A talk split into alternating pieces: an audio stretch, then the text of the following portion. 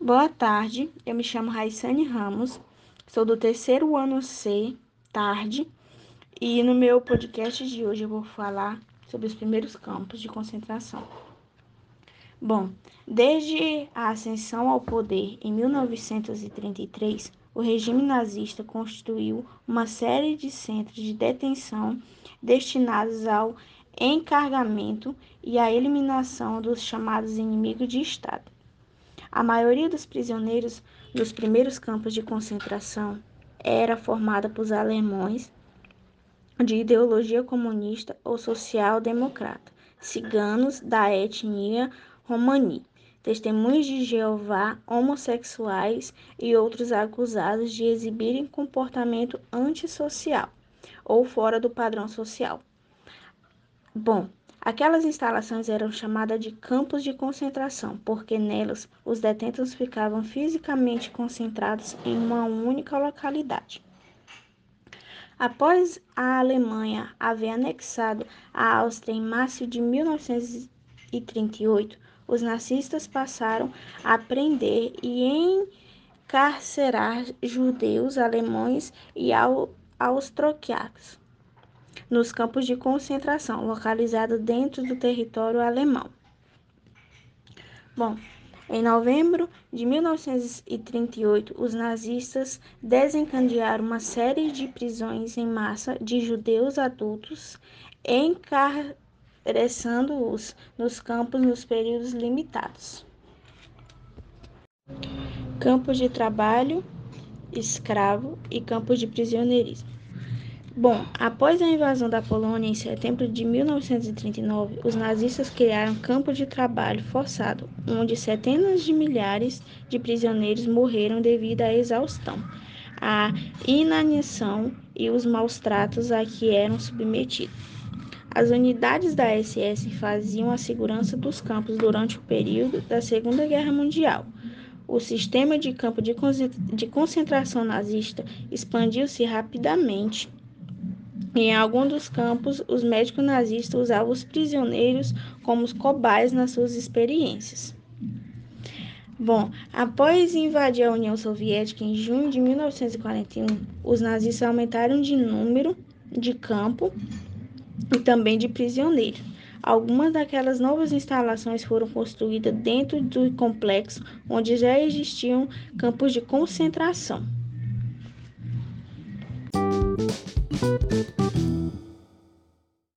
Boa tarde, meu nome é Vanessa Silva de Oliveira, eu faço parte do terceiro ano C do ensino médio e no podcast de hoje eu vou falar sobre o Holocausto. Não necessariamente sobre o Holocausto, mas sim sobre os campos de concentração nazistas.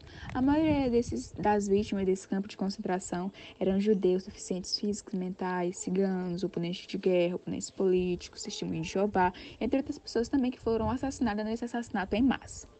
Isso dava pelo fato dos alemães não admitir é, a miscigenação entre os povos, não admitir que as pessoas de outras etnias é, se relacionassem com pessoas alemãs, pois assim eles estariam meio que quebrando as regras, pois os alemãos queriam uma raça ariana formada apenas por alemãos.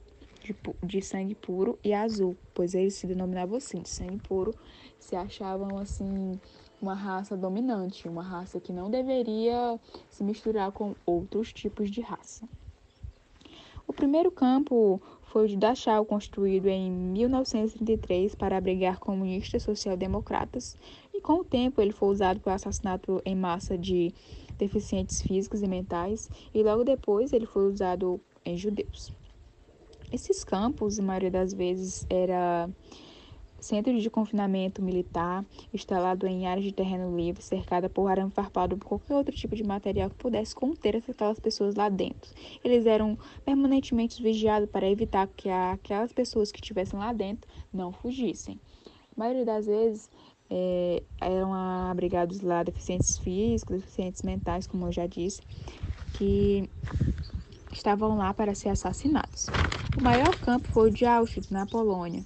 Ele funcionou dois anos após a Segunda Guerra Mundial. Nele era assassinado pessoas de origem judia, poloneses, ciganos e prisioneiros soviéticos. No entanto, em janeiro de 1945, esse campo que, lá de Auschwitz foi liberado pelas tropas do Exército Vermelho. O Brasil também não ficou de fora dessa barbárie que foi o Holocausto. Ele também contribuiu com seis dos campos de concentração: um no Pará, um no Pernambuco, Minas Gerais, Rio de Janeiro, São Paulo e também um em Santa Catarina. No total, aproximadamente foram mortas 6 milhões de pessoas em todo o mundo.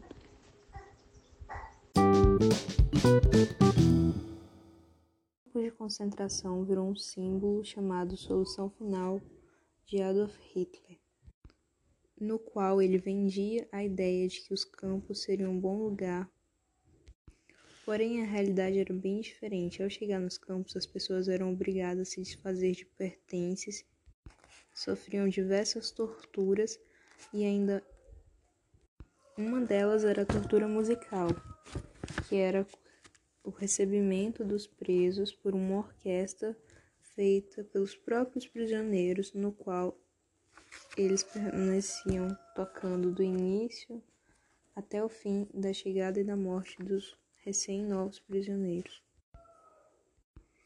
No percurso, antes de chegar aos campos de concentração, os prisioneiros usavam trens para serem transportados, trens que tinham a capacidade de ocupar 50 prisioneiros, no qual levavam 200, por 18 dias e sem água e sem comida.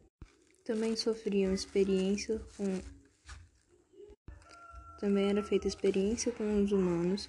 Eles passavam fome a níveis extremos, tomava sabão, tomava banho com sabão feito por gordura de outras pessoas e tinha também o Soder Comando, que eram prisioneiros que eram encarregados de retirar corpos, hum, corpos e arrancar os dentes dos cadáveres que estavam lá.